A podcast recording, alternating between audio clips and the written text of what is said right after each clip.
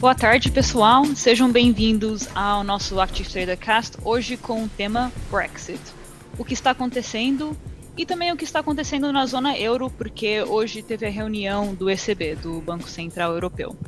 E para quem está chegando aqui pela primeira vez, o Active Trader Cast é a nossa iniciativa para discutir sobre grandes temas atuais, geopolíticos e macroeconômicos também. E a ideia é só contribuir a nossa visão uh, aqui da Europa. Se você gostar do conteúdo, por favor, dá um like, fazem o subscribe.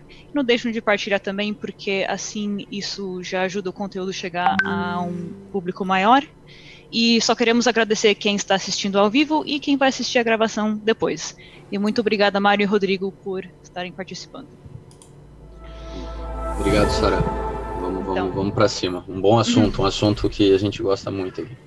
Sim, Brexit. Aquela coisa que causou tanta turbulência e do nada, quando bateu essa pandemia, desapareceu. um, convenientemente desapareceu sim. da Mas agora voltou a assombrar mais uma vez uh, as notícias. É verdade. E, apesar de apesar de um acordo não estar definido ainda, já saímos da União Europeia tecnicamente. Eu, eu falo em nós porque nós os três moramos aqui, né? Sim, sim, verdade, verdade. Sim. É, é, eu acho que tu falou bem, Sara, é, tinha sumido da mídia, né? Eu acho que até uma das coisas na pandemia que a gente sentiu uhum. falta foi é, essa discussão do Brexit e, e interessante porque o tempo estava correndo, né? E, e, realmente sumiu da agenda aqui do governo britânico. Lógico, eles devem ter mantido ali o, o avanço ali do, do, do, do dos estudos e, e, e ideias, mas Agora que voltou para a mesa de negociação, a gente viu que voltou com muita fricção, né? E, e, e o Boris está se agarrando a, né, a, a, essa postura que ele já defende há algum tempo em relação ao Brexit, de, de hard Brexit, de no deal. É, ele, nas eleições gerais do ano passado, né, deixou claro que ele queria sempre ter o no deal em cima da mesa para ter margem com a União Europeia e voltamos ali a mais do mesmo, né? O problema é que agora o tempo realmente está acabando, né? Não tem mais uhum. o, que, o, o, que a gente ainda tem esperança de que ainda é possível é, a coisa tomar um rumo totalmente inesperado. E eu acho que é isso que está é, trazendo aí muita angústia, principalmente para nós aí que moramos no Reino Unido e, uhum. e, e, que, sei lá, que compartilhamos da ideia de que talvez o Brexit não, não seja a melhor coisa que o Reino Unido possa fazer para si próprio, né? É, é, um problema só que eu acho que a nossa discussão somos todos eurófilos aqui, mas vamos tentar ser, ser, ser imparcial nesse sentido. Sim, sim, vamos tentar. Um, mas houve uma con controvérsia essa semana com a nova legislação, não é? controvérsia, controvérsia é uma forma simpática de lhe chamar. É assim, uh, o governo criou um precedente preocupante, que é eu a partir de agora vou passar, vou passar a pagar uh, a taxa mínima de imposto e vou quebrar a lei de uma forma muito específica e limitada. Portanto, aparentemente não há problema se, se eu não sabia que havia uma possibilidade de criar a, de, de, de quebrar a lei de uma forma não, não limitada e, e, não específica, portanto, aparentemente o problema de quebrar uma lei é quebrá-la de uma forma geral.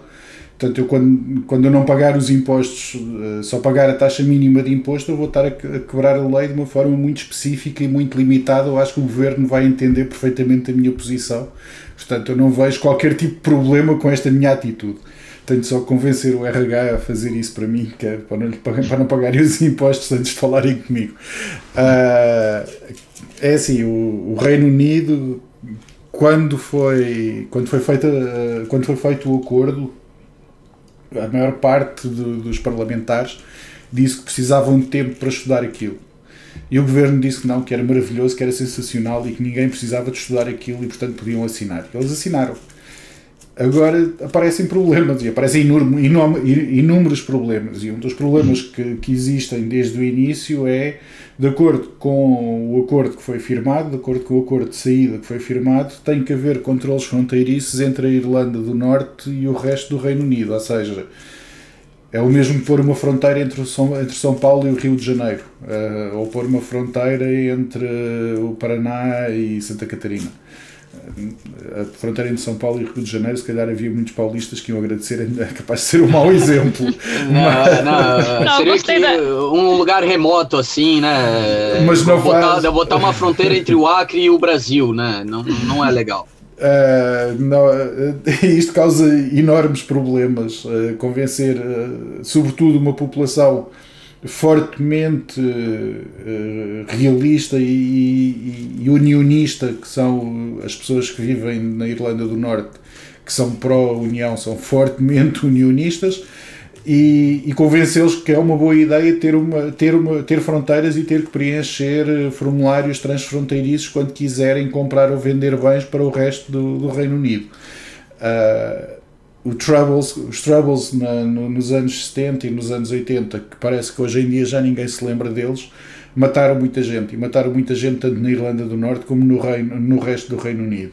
E, e o, o acordo que foi feito permite não haver uma fronteira entre a Irlanda do Norte e o resto da, da ilha, mas entre, em contrapartida criou uma fronteira entre a Irlanda do Norte e o resto do Reino Unido ao, fazer, uh, ao criarem o que é chamado agora de Internal Market Bill, o, o, Reino Unido decidiu que faz um mercado interno e dessa maneira não existe ou, ou quebra, quebra grande parte, de, grande parte não, mas algumas partes do, do, do Withdrawal Bill. E, e a Libra tem sofrido horrores uh, por causa disso. Uhum. E Vamos falar um pouquinho mais sobre a Libra, então. Uh, só mais trazendo para o contexto de, de trading, porque apesar do Reino Unido ser uma, uma ilha uma ilha pequena, o, a Libra continua sendo uma moeda significante. Sem e dúvida. Qual, qual seria o volume? Vocês sabem o volume de, de negociação da Libra? Dos mercados tem, globais? Tem, tem, tem. Se a gente buscar no. Mário, acha ali no. Rodrigo, naquele... Rodrigo tu, és, tu és melhor do que eu a procurar Não, no, no Responde aí que eu já acho aqui o report. É assim, o, a, a, Libra vai ter vários problemas eh, no, num futuro muito próximo. O primeiro problema que eles vão ter é o Brexit e como é que se vão conduzir estas negociações, assumindo que o Reino Unido realmente continua com o Internal Market Bill e quebra o Withdrawal Bill não vai haver um acordo de comércio com a União Europeia e provavelmente vão acabar num tribunal internacional porque o withdrawal bill já foi depositado nas Nações Unidas e a seguir vão ter outro problema grande que é em 2021 quando acabar a Libor. Portanto, a Libra corre sérios riscos num, num período pouco superior a um ano e meio, pouco inferior a um ano e meio neste momento, de, de, perder uma grande parte da relevância que ela tem enquanto, enquanto uma moeda de comércio. Uh, no, no que se refere ao, ao Brexit, já está a sofrer. O fim da Libor pode ser bastante mais catastrófico do que o Brexit. Pode ter consequências muito piores do que, do que o Brexit está a ter. Uhum. E, e, vamos falar um pouquinho sobre, sobre a posição do Banco da Inglaterra, já que você mencionou. O, o Banco da Inglaterra, até há pouco tempo, tinha à frente, à frente dele um canadiano uh, que sabia o que é que estava a fazer e uhum. agora tem um uhum. antigo chefe da FCA que não faz uma mais pálida ideia do que é que tem que fazer. uh, portanto, vai ser problemático, ou seja, uh, uma, uma, o, o, atual uh, presidente do Banco de Inglaterra sabe muito bem como regular instituições financeiras, mas uma economia não é uma instituição financeira. Uh, o controle de uma economia é muito diferente do controle de uma instituição financeira. E ele não, não tem a capacidade nem a independência governamental que deveria ter para levar isto a bom porto. Portanto, tem, há, há, há um grande problema de, de, governa, de governabilidade do, do, Banco de Inglaterra e de independência do Banco de Inglaterra em, em relação ao governo. O, eu tô aqui só buscando o PDF aqui, que até quero compartilhar com o uhum. pessoal para a gente ver, mas eu concordo com o Mário, tá? É, principalmente no, nessa questão do Andrew Bailey, é, é interessante a maneira, pronto, tá aqui, já vou passar pessoal. Uhum. Deixa eu só entrar aqui no nosso canal aqui para distribuir pro, pro, Aqui está, ó, beleza. Obrigado aí, pessoal, que entrei aqui, vejo o pessoal que tá lá. Valeu, Gabriel, aí, por estar tá presente. Então, assim, a gente tá ali o, o, o, trienal já revisado, né? Que eles sempre lançam em abril e depois fazem uma versão revisada no fim do, do ano. É 2019, então é recente. A gente vê ali que do total, tá? A daily average in millions of US dollars, tá? Então a gente tá falando de trilhão aqui. É, tá na página. Que página que é essa? Página 1. Página 1, logo lá em cima.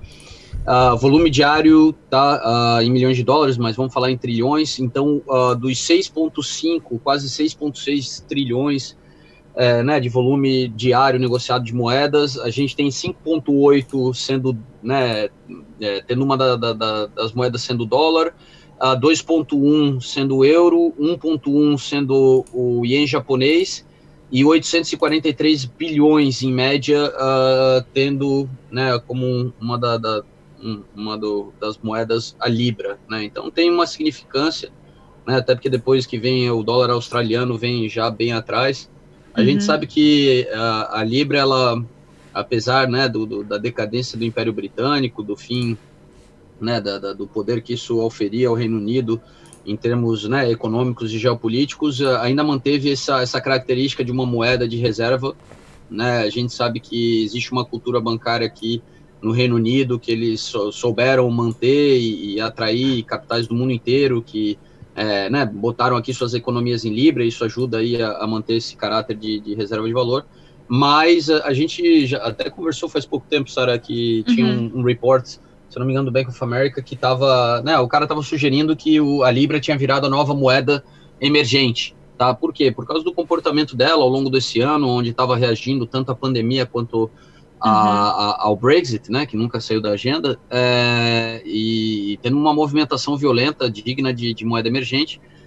É, e, e, lógico, é uma situação pontual recente. Claro, a, a, situação do futuro da economia britânica pode preocupar e ela pode vir também ser uma moeda ameaçada num futuro, né, um futuro até de moedas digitais aí, é, a manter esse, esse caráter aí de, de valor. E, e, era o que eu ia, eu, ia dizer, que eu vi o, o Mário comentando, eu concordo com ele. A sensação que eu fico, tá, entre ver um, um discurso do Carney e um discurso do, do nosso amigo Bailey, é, a, a, né, lógico, tô dando minha opinião, né, quem sou eu, mas pô, o Carney parecia falar com muito mais propriedade sobre política monetária do que é o caso do Bailey. Então a, é, a, a sensação que eu fico é exatamente essa que o Mário falou que o Bailey é um cara aí que deve ter feito um, né, bom, a gente acompanha de fora, mas é, para ter sido nomeado aí, né, o, o, presidente do Banco da Inglaterra, ele deve ter feito um bom trabalho lá à frente da FCA, né, o que tudo indica assim. É, só que, pô, tu, tu cuidar do, da, da, regulação do mercado é, é, um mundo totalmente diferente e, e, vamos ver se ele, se ele dá conta aí do desafio que ele tem, né, à frente do Banco da Inglaterra, ainda mais num momento turbulento como esse dessa transição para o Brexit, que a gente ainda não sabe se é, é né, com, com, algum tipo de, de, de deal ou, ou, se vai ser no deal, literalmente. E, e, e, logo que a gente falou no início da conversa, eu acho que é muito perigoso esse precedente aí que, que, o, que o Boris ameaça, tá? Eles se enfiaram numa sinuca de bico, como a gente diz no Brasil, é, foi uma idiotice, é, tendo a convicção de que eles não querem perder a soberania sobre a Irlanda do Norte aceitar que jamais haveria um, uh, vamos lá, uma fronteira né, entre as duas Irlandas, porque envolve essa questão do Good Friday Agreement, uh, né?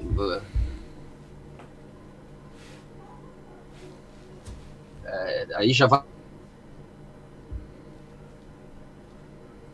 É, o que eu acho interessante é a gente comentar que os democratas, já desde o início do, da discussão do Brexit, e dessa possibilidade de de ser colocado novamente uma, uma, uma fronteira entre as duas Irlandas, é, os democratas norte-americanos sempre deixaram clara a posição deles e a Nancy Pelosi reforçou isso essa semana, de que é, nunca vai passar no Congresso americano um, um, acordo comercial com o Reino Unido se o Reino Unido ele traz, trouxer qualquer prejuízo né, durante o processo do Brexit para é, esse acordo. Tá? Por quê? Porque os Estados Unidos foram o broker desse acordo na época, é um país que tem aí né, uma grande população de origem irlandesa e uhum. fez um papel ali político importante na época. E, e o Mário tem toda a razão, tá? Apesar de não ter sido da nossa geração, né? Eu lembro quando eu era pequeno ainda ouvi falar bastante de IRA, né? IRA e ETA. é, e, e, vindo morar no Reino Unido que eu fui perceber que o IRA tocou o terror, entendeu? Eu tinha uhum. ideia que os caras talvez tivessem feito só lá as explosões na Irlanda do Norte, mas vindo para cá que eu tomei conhecimento que os caras explodiram bomba em Brighton, tentaram matar gente importante e, e mataram muita gente no fim das contas. É, então é um assunto sem dúvida muito delicado e, e, sei lá, né, eu acho que o, o, só que o pensamento de tudo isso para mim é é, é complicado ver que o Boris está jogando o seu jogo político, onde ele está buscando um resultado né, positivo para ele de curto prazo, de manutenção dele no poder, ou, ou de buscar essa, essa política que, que, o, que o Cummings ali, né, o advisor dele, tenta influenciar ele de que não vai ser bom no deal, a gente vai fazer aqui né, um Silicon Valley no, no Reino Unido, é, quando a gente sabe que o contexto não permite eles irem por esse caminho, como eles eles, eles se iludem que vão poder. A gente tentando não ser não ser parcial. É, não, bom, é. Daí daqui a pouco tá, tá aqui a minha. É, eu vou botar o NHS aqui, né? E bota aqui o, o negócio do Labour atrás. Não, bom. Não, é... mas, mas, mas não, não é que não, não é que não é que estamos discordando com, com o que você falou. E, e, por mais que parece que aconteceu tanto tempo atrás, a questão da Irlanda, não, é, ainda são, são feridas que estão sendo sentidas até hoje. E de certa forma estamos uh, reabrindo certas feridas. Mas, um, mas tantas vezes uh, fomos dados esses prazos, eles sempre foram estendidos. Vocês acreditam que supostamente o, o prazo final será dia 31 de dezembro. É Qual é a chance de ter mais uma extensão se realmente não chegamos zero. em um acordo? Zero. neste momento, zero. Ou seja, o, para haver uma extensão, teoricamente, eh, eu preciso fazer vários disclaimers aqui. Uh, uhum. Isto é tudo baseado em vontade política e em vontade política tudo é possível. Uh, tecnicamente, eu vou falar puramente em aspectos técnicos. Em aspectos técnicos, é virtualmente impossível. Ou seja, para ter havido uma extensão, o, Estado, o Reino Unido teria que ter feito o pedido no máximo até ao dia 31 de julho. A partir do dia 31 de julho é tecnicamente impossível porque uma extensão tem que ser aprovada por todos os parlamentos da União Europeia e não há tempo suficiente por causa das férias de, de verão e outras agendas que há dos diversos parlamentos. Se, se o pedido fosse feito depois do dia 31 de julho, seria impossível ser aprovado em todos os parlamentos da União Europeia. É óbvio que politicamente, se houver vontade, tudo é possível, nem que os parlamentos tenham que trabalhar até à meia-noite para aprovar o, a extensão. Uh, se uh, o Internal Market Bill, que é a legislação que o Reino Unido está a preparar, que vai contra o Withdrawal Bill, que foi a, a legislação de saída do Reino Unido, a União Europeia vai retirar-se unilateralmente das negociações futuras e, portanto, não faz sentido uma extensão. Portanto, neste momento passamos de, de, de, um problema técnico para um problema político e para um problema legal. No, no, na vertente técnica é completamente impossível, na vertente política é possível, desde que haja vontade, tudo é possível. Na vertente legal, se eles efetivamente passarem a, a, o Internal Market Bill, vai ser completamente impossível, até porque não vai haver sequer um acordo de comércio futuro, menos, muito menos uma extensão do, do período de saída. Sim, seria pior do que o no deal, porque sairia em maus termos ainda, né? Com, com, com, essa mudança aí de de condições depois da coisa ter sido firmada. É, bah, Sara, eu, eu, só fico assim porque quando a gente vê, vamos lá, o Barnier, ele parece ser osso duro de roer, né? Ele, e ele, pô, ele tá dentro da teoria dos jogos, o cara tem leverage total na mesa.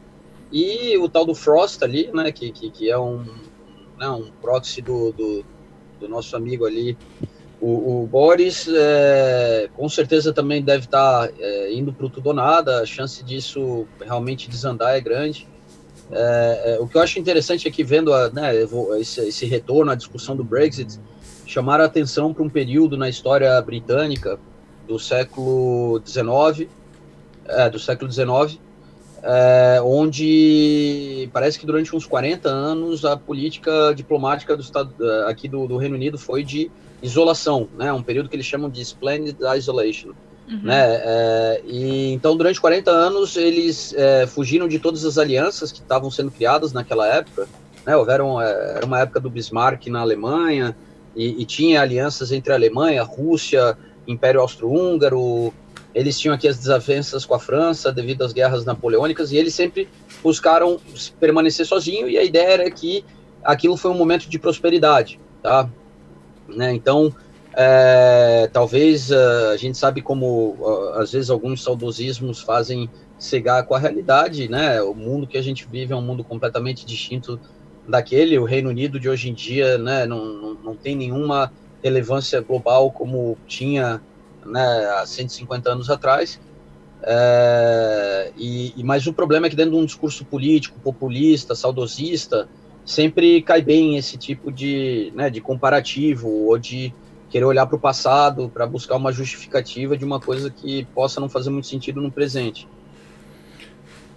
Há, uma coisa que eu também gostava de esclarecer, que, que é a mentalidade de, de, dos ingleses. Uh, primeiro há o excepcionalismo, há um sentimento de excepcionalismo britânico em que uh, lhes confere uma, uma aura de invencibilidade e deles considerarem melhores do que aquilo que eventualmente poderão ser. Uh, quando foi inaugurado o túnel sobre a Mancha, houve alguns jornais que puseram na capa a Europa já não está isolada. Portanto, isto transmite um pouco a ideia do excepcionalismo britânico e do que é que eles consideram que, é, que são e como eles se veem. Uh, há, há uma grande vontade, sobretudo em, em termos da psique nacional, de voltar a, a, ser um país soberano que controlava o maior império do mundo não há, há pouco mais do que 100 anos. Oh, desculpa. Uh, saúde. Uh, há pouco mais do que 100 anos era o maior império do mundo. E eu sou português e eu, nós fomos o maior império do mundo há 500 anos, portanto. É, ah, não, não, não, é que não, não, não, não, nem em Portugal já não existe esse apego, mas acredito que 100 anos depois ainda houvesse esse, esse apego, ou seja, a diferença. Bom, vamos é perguntar para um brasileiro se ainda não existe essa coisa. a, diferença, a diferença para eles é muito pequena, ou seja, foi há muito pouco tempo que eles deixaram de ser a maior potência mundial. É, ainda uhum. há pessoas que, que, que, se voltarem atrás duas gerações encontram alguém que ainda viveu esse apogeu. Sim. É, eu posso até dar um exemplo disso. Eu não senti aqui no Reino Unido, tá?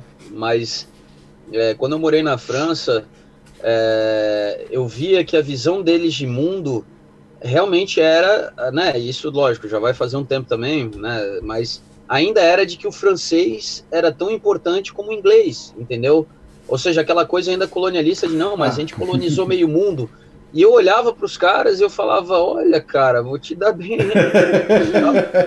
né? Pelo menos lá da onde eu venho, a perspectiva que eu vejo é que, meu, né? Eu sou um louco que me interessou o francês porque eu gosto de hip hop francês, entendeu? Mas senão nunca eu ia buscar falar essa língua, né? É, é mas lógico, é, é, que os franceses, como eles né, tiveram também um império colonial né, extensivo e, e colonizaram milhares de países na África, né, exagerando, é, é, é, eu sei que eles têm essa impressão de um passado até então recente, né? Uma, é uma memória viva, né? De 50, 60 anos atrás, onde é, eles ainda dominavam meio mundo junto com os ingleses, né? E outras potências coloniais.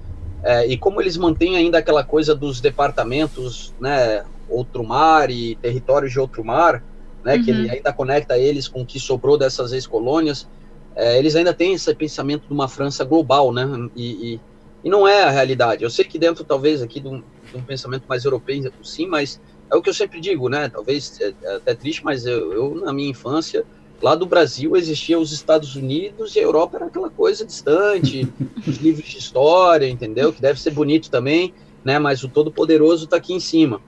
É, então acho que os ingleses talvez eles sofrem ainda um pouco, talvez os mais velhos que votaram Brexit, né? Ainda estão muito apegados a um, a um império britânico que não existe mais, né? A um Commonwealth que é que assim, vamos lá, Mário, é, é, eles ainda vão para a Austrália e para o Canadá e ver a cara da rainha, e eles ainda acham que de alguma forma existe alguma coisa, né? Mas só ficou a cara da rainha na nota. Sim, é, é, passa por aí, passa também pelo facto de de haverem coisas que não fazem sentido.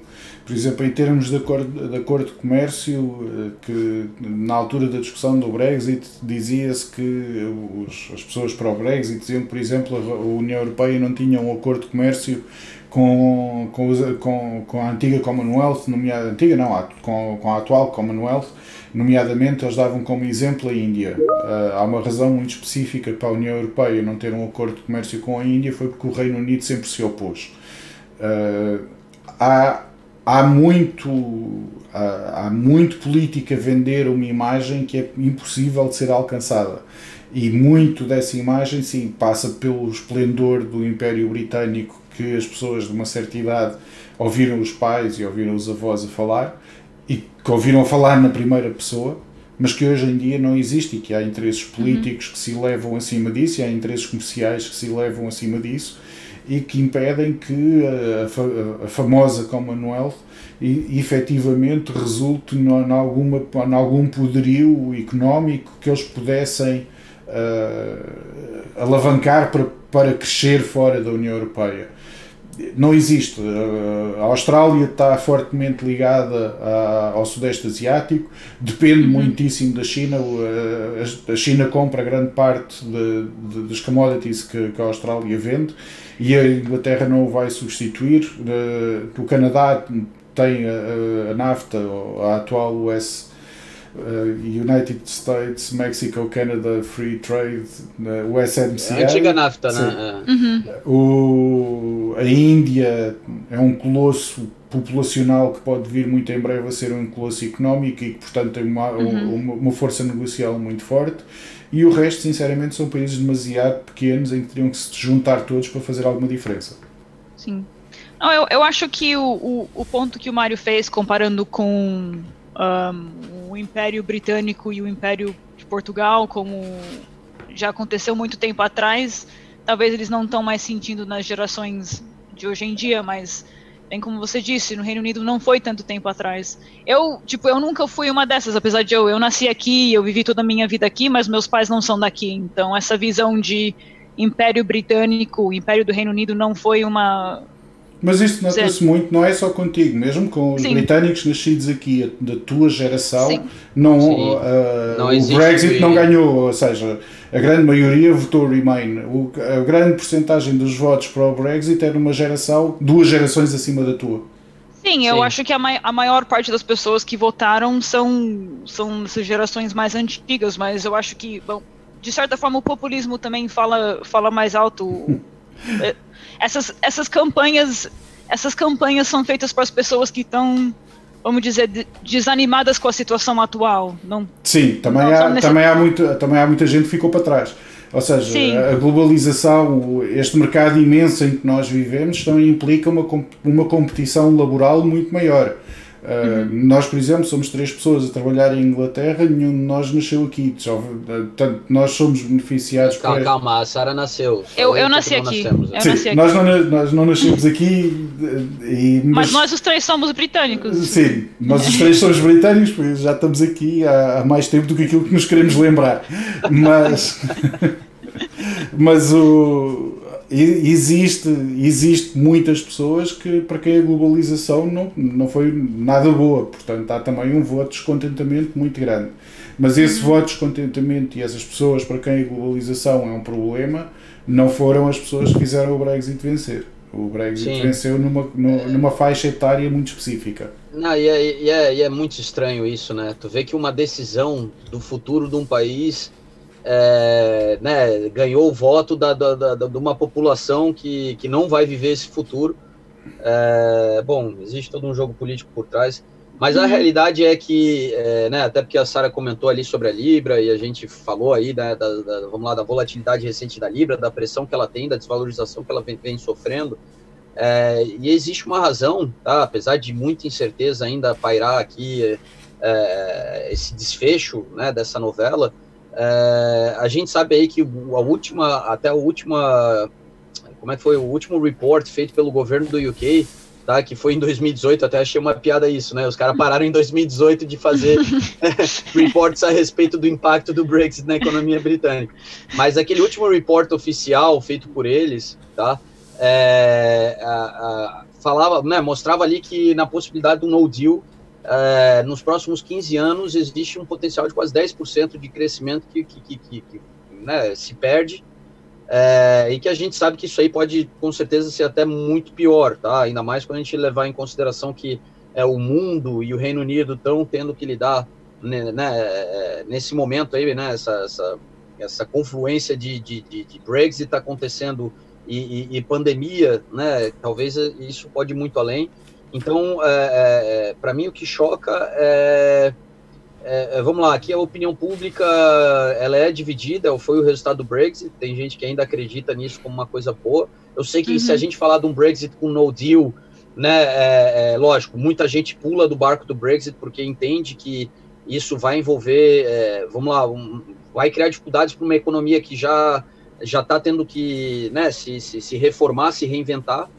E, e bom, e a confusão do, do, do, futuro imediato, né? O Mário sempre falou disso e a gente sabe que os caras já construíram, né, em todas as autoestradas aqui nos motorways que, que vão para o túnel, estão todas quadruplicadas porque sabem que vão estacionar caminhões, né? Eu achei engraçado ali ver que a expectativa é que sejam contratadas 50 mil pessoas para dar conta aí do, do, né, do volume de, de questões aduaneiras, né, para não parar o comércio uhum. com, com, com, a Europa, e, e, é caótico isso, e é bizarro, né, é um governo Tory aqui, né, levando aí a, a contratação de 50 mil funcionários públicos, é, as coisas estão uhum. tão, tão, tão realmente muito voltadas para o jogo político, de manutenção de poder e pouco para para políticas econômicas e sociais de fato, né? É o que eu percebo. Sim. É bem como o Mário disse, não estamos lidando com uma instituição financeira.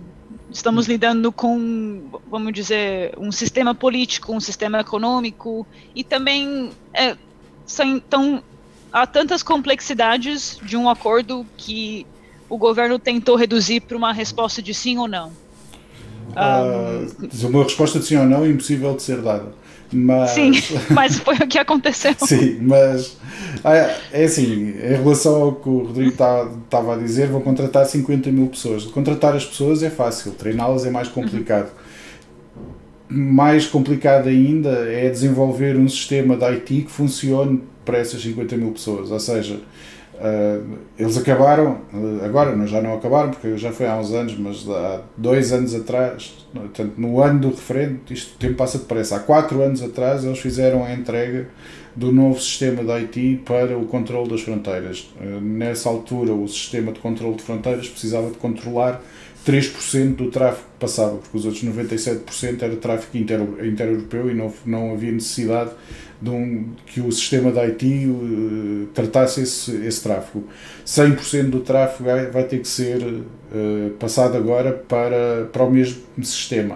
Ou seja, vai ser preciso entregar um novo sistema de, de IT uh, que eu não ouvi falar que tivesse sido desenvolvido que se tivesse que ser desenvolvido não seria em 4 anos. O, o sistema da IT que foi desenvolvido para tratar 3% de, de, do tráfego levou 4 anos para ser desenvolvido, portanto, um que controlasse 100% do tráfego vai levar muito mais do que 4 anos.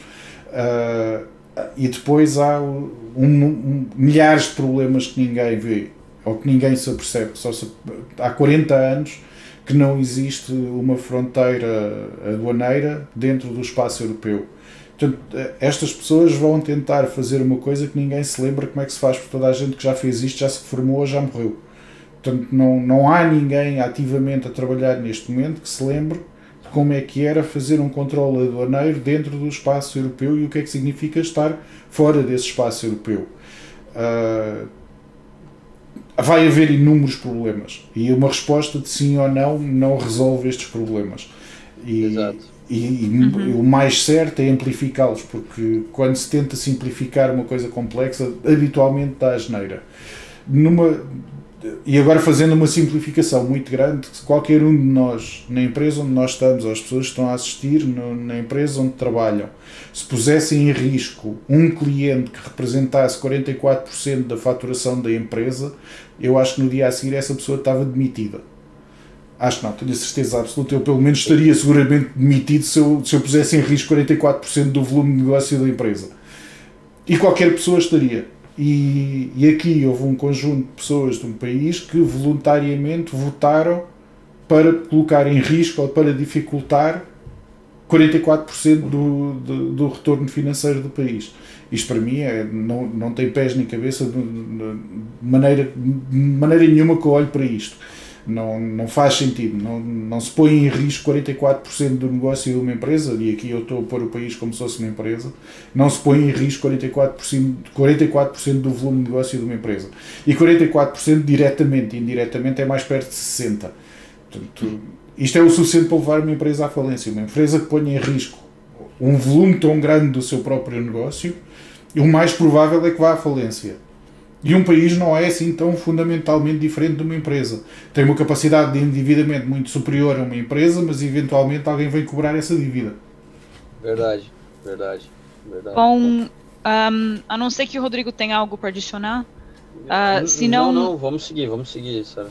Vamos falar um pouquinho sobre, uh, sobre a zona euro, porque teve a reunião do ECB. Uh, ah, vamos falar um pouquinho sobre o que está acontecendo com o euro, preocupações atuais. Uh, eles resolveram não, não mudar a taxa de juros ou não baixar as taxas de juros. bom, para mim eu, eu, diria que eu acho que a Lagarde ali, né, uhum. é, ela está fazendo o que foi passado para ela ali pelo drag, né? A gente vê que ela não está, ela tá tendo muito cuidado em tomar qualquer, é, vamos dizer assim, tomar qualquer decisão que possa mudar o rumo das coisas. É, ela tem simplesmente feito a manutenção do que já vinha sendo feito.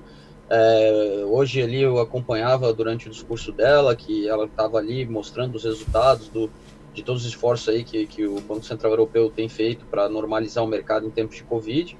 É, não podemos negar que é, né, existe uma série de, de, de, fatores que jogam aí nesse momento de pandemia, mas a, a, a Europa está conseguindo uh, passar por essa turbulência, pelo menos em termos de, de, né, do, do, do, mercado de crédito, uh, sem é, vamos lá, sem, sem, ver uma situação aí de, de pânico, eu, eu, sinceramente eu achava que é, a gente ia ver aquela coisa do, do, dos spreads, dos, dos, das dívidas dos países da periferia de novo, né, se alargar em relação ao boom de alemão, é, né, sendo que a gente viveu ali no começo da, da, da crise da pandemia a, a, situação que ficou um tanto quanto extrema na própria Itália e na Espanha, mas é, né, nesse sentido, acho que tem que dar crédito que a coisa tem corrido bem até então. Só uh, não, não me parece que ela tem uma visão de futuro muito clara, ou pelo menos ela não, não transparece isso. Uhum. Mas uh, agora o, o valor do euro está virando ser mais preocupante uh, para a Europa, porque é uma questão de eles não querem que ele fique muito valorizado, mas também questões do Brexit, sei que a gente está voltando um pouquinho, questões do Brexit também afetam, afetam a, a cotação do euro. Normalmente teria um efeito negativo, ou seja, o Brexit, o Brexit nós, nós aqui na, na, na parte em que falámos do Brexit, falámos do Brexit numa perspectiva única do Reino Unido. É negativo para o Reino Unido e é negativo para a União Europeia. Isto não é bom para ninguém. Portanto, teoricamente, o euro teria que ser afetado negativamente por, por, por estes desenvolvimentos recentes. Acontece que o Reino Unido vai sofrer muito mais, portanto, o euro sofre menos. Os Estados Unidos, o Fed declarou abertamente que abandonou qualquer perspectiva de manter a taxa de inflação e passou a ser eh, um facilitador de mercado. Portanto, o valor do, do dólar cai uh, em consequência deste anúncio numa, num mundo atual o euro começa a aparecer a única, a única moeda sensata. Ou seja, eh, a Lagarde não tem mexido no que o Draghi fez, mas o que o Draghi fez, fez bem. Portanto, não há, também é muito mais difícil haver uma mudança dentro tão dramática no ECB como, como aconteceu com o Fed. O, ECB tem, tem níveis de controle muito maiores que o Fed tem. mas neste momento, para mim, o, o euro tem um, um, grau de estabilidade que não se encontra em mais nenhuma moeda das moedas fortes, excetuando o, o, o iene e o franco suíço. com o problema com, com o a ter contra ele a saída do ABE da, do, do governo. Portanto, neste momento existe o euro, o franco suíço e um cabaz de loucos que estão a tentar ver para onde é que vão.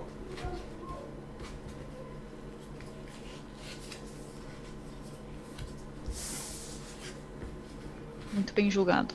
Uh, vamos para a sessão de análise, então? Vamos sim, vamos sim. Mário, tu vai abrir aí a plataforma? Uhum. Sim. E, Beleza. Uh, não, vão ter que ser um de vocês, desculpa. Tá, peraí, uh, compartilha aqui, me dá um segundo, deixa eu só... Um, um segundo, uh, tá aqui minha Active Trader, uhum. beleza, uh, deixa eu fazer a partilha aqui, já aviso vocês, me dá um segundinho, aqui está minha Active Trader, share... Também, para quem está assistindo, fiquem à vontade de deixar suas perguntas aí no chat, porque a gente sempre responde no final do episódio. Tá. Uh, maravilha. O... Então, deixa eu só botar aqui, vamos começar a gente com, como a gente falou da Libra, não tem por que uhum. não trazer aqui a nossa nosso cable. Deixa eu só aqui open shorts, botar aqui. Tendo em vista que eu recebo em libras, podem mudar um gráfico diferente? É, será que esse gráfico não pode ser ao contrário, Mário? Né? A gente precisa realmente ver o nosso empobrecimento assim. né? Bom, pessoal, é, pra gente dói. É como né, eu sei quem tá no Brasil recebendo em real também quando vê o, gráfico do real. Esse gráfico agora doeu-me na alma. Dói, dói, dói, dói. Eu peguei aqui um mensal, tá? Não, mensal tô exagerando e não precisa voltar tanto no tempo porque também vai doer demais, né? Vamos Vamos botar um weekly aqui. E 2.02, a sério? não, não, não, não pode é melhor, dois. É melhor a gente se acostumar, não sei que É, não, vamos ver um passado recente, vamos ver um passado recente. É, não, aqui ó, tô, tô, botei no semanal, tá? A gente tá com eu não gostei, aqui. Eu não gostei deste passado recente que mostra 1,43 ainda, não tens um passado mais ao minuto. Deixa eu botar, é, vou botar o de um minuto aqui, que daí a gente não chora. É, mas bom, aqui, é, o, aqui é o, já é um período pós-Brexit, né? Pós-referendo. Uh, uhum. 2017 até o momento atual, a gente vê ali que a Libra, ó, uh, parece até que esse, esse valor de 1,28 ele realmente está ali numa, numa média de, de, de, da, da, oscilação desses últimos três anos. A gente vê que chegou a flertar com 1,43. Uh, ah, né, eu acho que quando estávamos ainda otimistas de, um, de um deal mais abrangente, que fosse quase que uma não saída da União Europeia, é, veio aqui já daí para o momento ali pré-eleições gerais ano passado uh, para sua pra, bom chegou a testar ali 1,21 1,20 hum, durante as eleições teve ali esse repique até os 1,32 nossa olha a volatilidade realmente é, corrobora aquela visão né de uma volatilidade de, de, de é. moeda emergente né? Porque depois aqui a gente já olhando né deixa eu até dar um zoom aqui já olhando aqui, ó, no ano de 2020, aqui um pouco antes da declaração da pandemia, fim de. Não, foi na, aqui, ó, na pandemia, né? Daí ele foi lá e, e chegou a flertar com 1,13. Que loucura, né, cara? Meu Deus do céu.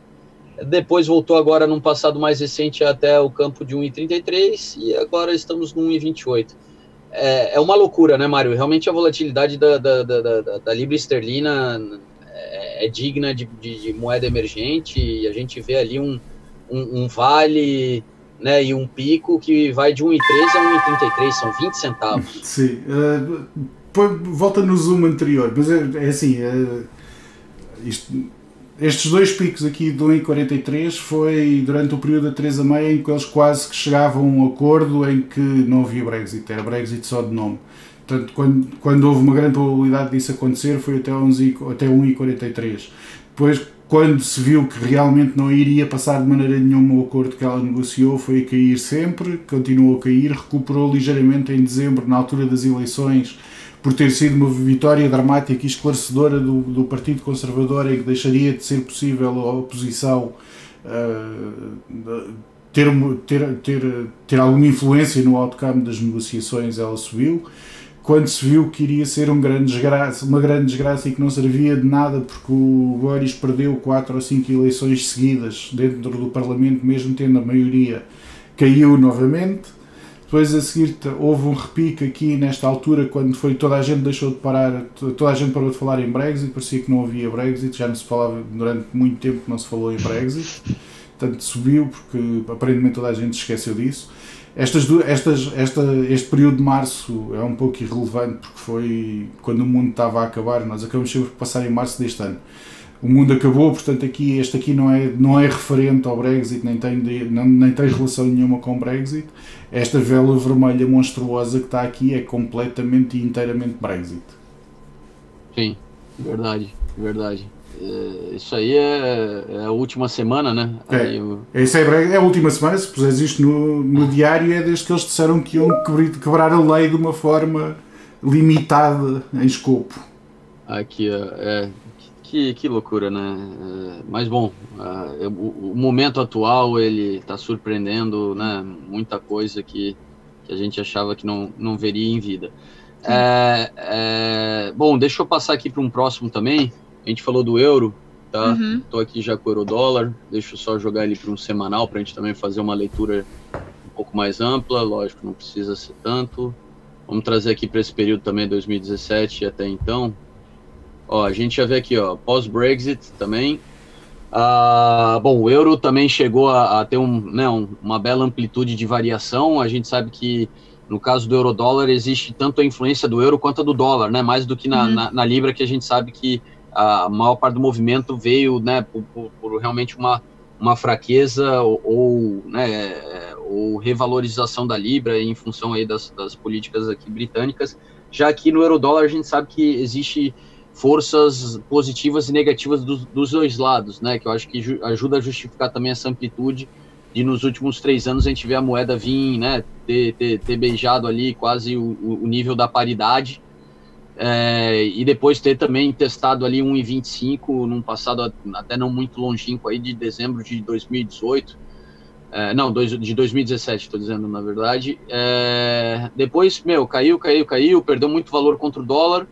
E agora, é, essa, essa última perna de valorização, trazendo de 1,06 para os atuais 1,18, a gente pode dizer que é um efeito muito mais de fraqueza do dólar do que de fortalecimento do euro, Mário. Como é que tu vê? Eh, assim, eu. Isto é completamente fraqueza do dólar.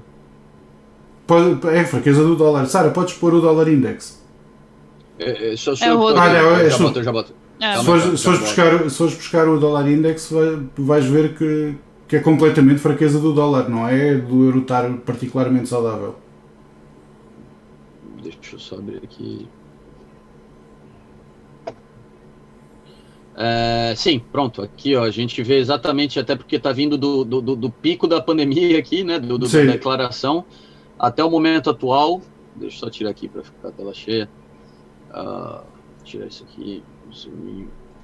Então a gente vê aqui, né? Quando foi declarada a pandemia, momento mais tenso, que todo mundo correu para o dólar, né?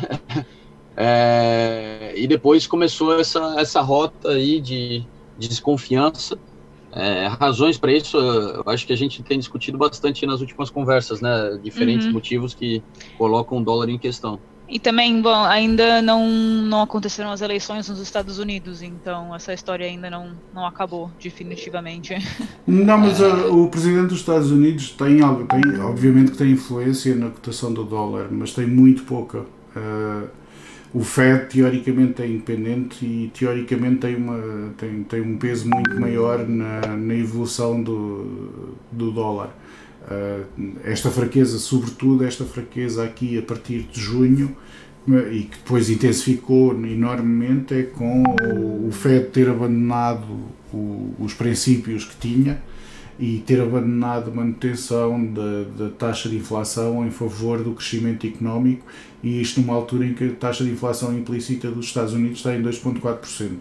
Portanto, no, começa a haver pressões inflacionárias num, num período de crise em que as taxas já estão em mínimos, portanto não é fácil estimular a economia e não só não é fácil estimular a economia, como a economia começa a, a apresentar num período em que deveria ter menos, uh, menos pressão inflacionária, começa a ter alguma pressão inflacionária.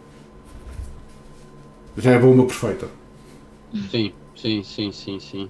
Bom, ainda assim, Mário, a gente não pode negar que essas eleições elas só apimentam ainda mais todo esse né, esse caldeirão aí de, de fatores que enfraquecem o dólar e que trazem desconfiança né, sobre a, a, né, a possibilidade do dólar manter esse papel que ele possui na, na, na né, no sistema monetário global. É, até eu tinha comentado com a Sara da gente, numa próxima ocasião, falar sobre uhum. é, né, as moedas digitais, até porque a gente sabe que as atuais moedas, né, da forma como a gente conhece, algumas né, vão, já estão passando por processos de digitalização, mas existem outsiders aí de sistemas descentralizados que não seguem o sistema monetário tradicional que a gente conhece, que também trazem ameaças, né? Até eu achei interessante é, é, a questão ali do, do, do IPO lá da, da, empresa que, que é responsável pelo Alipay, né? Eu só não sei o nome da empresa agora, me fugiu a mente, que é para ser o maior IPO do, do mundo. É, e a gente vê que, lógico, o Alibaba ali, o Alipay, é, é uma coisa disruptiva dentro lá do sistema chinês. Os chineses, na verdade, estão até né, na vanguarda aí desse desse processo de digitalização. E eu acho que o dólar ele, ele começa a sofrer pressão não somente da, da, das demais moedas tradicionais, mas também de, de, dessas novas moedas digitais aí que, que, que, muita gente já se sente à vontade de, de utilizar como reserva de valor. Uhum. Não, eu acho que uh, com certeza é um assunto que, que um, deveríamos dedicar um episódio inteiro. Verdade, verdade. Uhum. Sim. O, o, pô, só, só, só ia comentar com vocês uhum. que loucura, né? É, é, a coisa do, do, das eleições norte-americanas, né? Hoje ali que saiu a, a, o downplaying ali do, do, do da, da, questão da pandemia. A gente sabe que tem todo um jogo de, de propaganda ali, mas é, eu, eu, acho que eu tô, tô, tô naquele, sabe aquela coisa de, de, de, de ansiedade de quem vê série ou novela, de meu Deus, eu quero logo ver o próximo capítulo. É, eu tô ficando angustiado, porque eu, eu só acho que, meu, o que, que vai ser o debate presidencial, cara? Acho que vai ter mais do que o Super Bowl, hein? Vai ter uma audiência maior do que a do Super Bowl globalmente aí. Uh, as casas de publicidade, as agências devem estar já felizes aí com o prime time que, que vai surgir. Porque eu sou um que eu não sei, vou dar um jeito de assistir isso e pode ser na madrugada vou, vou ver ao vivo comendo pipoca. Né? É, é, bom, é o futuro do, da principal economia do mundo que está sendo debatido, entendeu? Né? Não sei, só não sei dizer se é um filme de comédia ou terror. Eu acho que é tragi né? trágico-cômico. acho que depende de quem está assistindo. É verdade, é. verdade, verdade. Bom, não, acho que. Bom, Desculpa, Rodrigo. Não, não, não, não. É, Fechamos aqui. Eu que desviei a atenção. É, querem que eu bote aqui algum outro gráfico? Ou esse Tesla. É o quê? Tesla. Ah, Tesla. bom, pô. Como é que a gente não vai falar de Tesla? Claro, Mário. É. Tesla sempre, sempre, até eu acho que uh, fizemos um post no Insta uh, no dia que Tesla perdeu quase 20%. A, Tesla, a Tesla derreteu. O problema agora da Sim. Tesla tens de pôr em um minuto, senão isso, o, Sim. por causa do stock split, não vai dar para ver nada se não puseres em um minuto. Tá, aqui. Isso. Vamos, oi, oi, olha só. é, é, é, interessante quando a gente vê uma perna dessa aqui, né, que aconteceu ali no dia fatídico, ela chegou a perder 20% num dia, não, né, da, da Sim. É, que, é, que, é, que, é, que é um absurdo, né? É, lógico, depois teve 10% no dia seguinte, mas... mas é, é, é, é, de uma violência enorme. Mas volta um bocadinho mais para trás, que eu acho que aqui só estás a ver o dia 2. Deves, deves... Aqui, calma aí, ó, já te... Aqui, ó. Pronto, aqui tens a visão Aqui foi mais. Ou seja, desde que foi feito o stock split, anda só um bocadinho mais para trás, só para ver o preço de saída do stock. Ah, tá, é que foi, está aqui. Espera, vem um bocadinho mais para trás, foi 400 e qualquer coisa, vá. 400 aqui, ó, calma aí, aqui, aqui. 400 e. Sim, 443. Isso. E subiu até aos 490, 490 e qualquer coisa.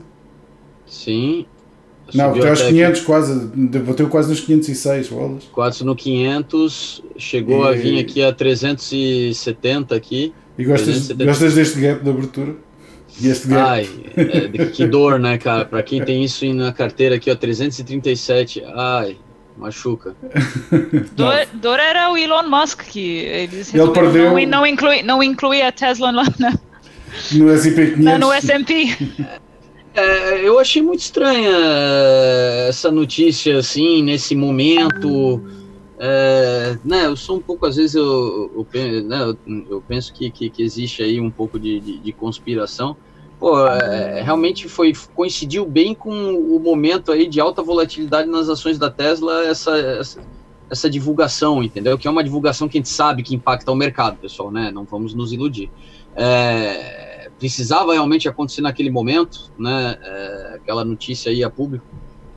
E, e bom, mas é, foi a público e, e, deu no que deu, né? O mercado realmente puniu. Mas o consenso de muitos aqui eventualmente vai fazer parte do S&P, uh, ah, então é, tá no caminho, que, né? É, por mais que não foi, por mais que não foi essa vez, eles bateu na trave, né? Outras empresas como a Etsy, por exemplo, foram agora fazem parte. Um, parece ser estranho, mas provavelmente vamos voltar a conversar sobre esse assunto. A Tesla vai, vai, ser tema recorrente, é difícil não falar dela. Quer, no, quer quando tem subidas de 20% num dia, quer quando tem quedas de 30% no dia seguinte. Uhum. É, há muita gente que está doida para fazer dinheiro no short squeeze da Tesla e vai haver muita gente a entrar vendida em Tesla para ver se conseguem recuperar tudo o que perderam no ano, no ano passado. Uhum. E aí, aí, a gente volta àquela briga que todo mundo se diverte também, né? Mercado contra o Musk. É, aí esse é um cara que quando ele é desafiado, né, Mário? O que, que vai ser o próximo invenção dele? Ele quer explorar o Sol também?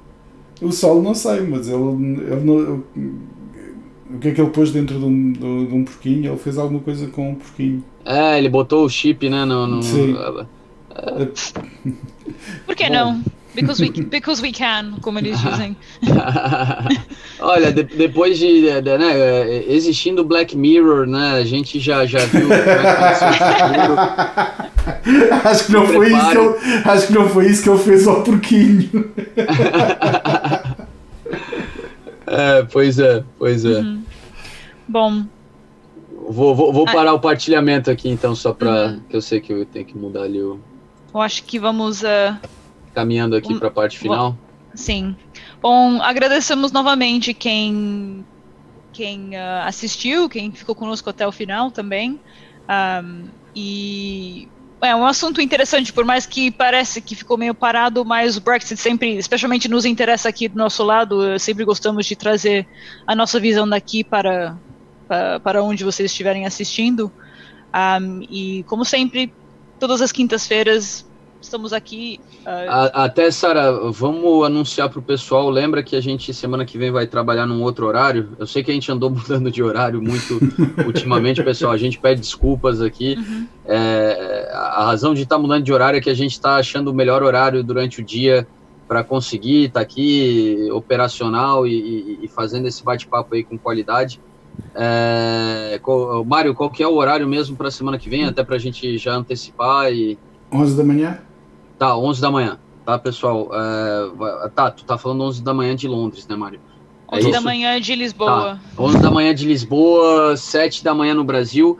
É, galera, quem não puder estar tá ao vivo, a gente entende, mas por favor, mantenha ali sua visualização aí do nosso bate-papo. A gente tá trabalhando pra caramba aqui, tá? Peço desculpas, não é frescura da nossa parte, é para conseguir dar conta aqui do volume de trabalho a gente está tentando fazer um projeto que é um projeto da nossa vida aí, que é melhorar o mercado, né, o mercado financeiro global, mas principalmente o mercado financeiro brasileiro, tá? E a gente está aqui, Davi e Golias, tá? Porque alguém que faz a coisa certa, é transparente, desagrada muita gente, tá? Uhum. Então, só queria justificar aí que é, não pensem que a gente muda horário por, por ser, sermos caprichosos. Não, é é, porque está todo mundo aqui carregando toneladas nas costas, mas é, é um projeto grande que vai dar muito uhum. resultado e para o benefício do mercado inteiro. Então, por essa razão, semana que vem a gente vai fazer daí o Active Trader Cast na quinta-feira, às 11 da manhã de Lisboa, que vai ser 7 horas da manhã de Brasília. Uhum. É, quem não puder, a gente entende, tá? Obrigado sempre todos que estão conseguem estar tá conosco aqui ao vivo, até porque é, nos motiva e, e, fiquem sempre à vontade de fazer perguntas quando tiverem. E, e, mas a gente vai avisar ali, né? Vamos mandar e-mail, vamos colocar post com um novo horário. Quem não puder, por favor, continue participando, vendo o vídeo e, e deixem sempre aí que tiver ideias, comentários, perguntas, deixe aqui que a gente, na próxima ocasião, vai estar tá respondendo, dando feedback. Uhum. E também mais uma coisa, já que a gente está passando novidades, uh, não deixem de dar uma olhada na nossa nova série Active Responde, que uh, começou essa semana. É uma sessão ao vivo que dedicamos a vocês para uh, responder as suas dúvidas. Sim, isso Na mesmo, verdade, é, é, o Rodrigo, é o Rodrigo que iniciou, é, mas é, é não, possível que vocês, Rodrigo, é. vocês vão co conhecer outros membros da equipe o, também. Os membros do Portuguese Desk, com até, certeza. Até agora tem sido o Rodrigo e a voz do além de vez em quando. É, e a voz do além.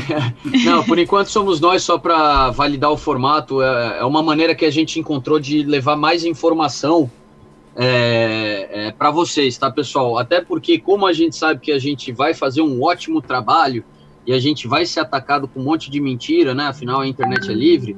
Também é um canal onde a gente vai estar tá diariamente disponível para tirar qualquer dúvida do que for sobre a Active Trades, nossos serviços e, e o que, que a gente uhum. traz de bom para o mercado. Uhum. Perfeito. Bom, muito obrigada, Rodrigo e Mário, uh, por seus discursos. Sempre muito interessante. Sempre para mim também, que eu sempre acabo aprendendo bastante coisa também nessa sessão. Aprendemos todos, Sara, graças a Deus. Uh, e obrigada mais uma vez quem assistiu e uma ótima tarde para vocês.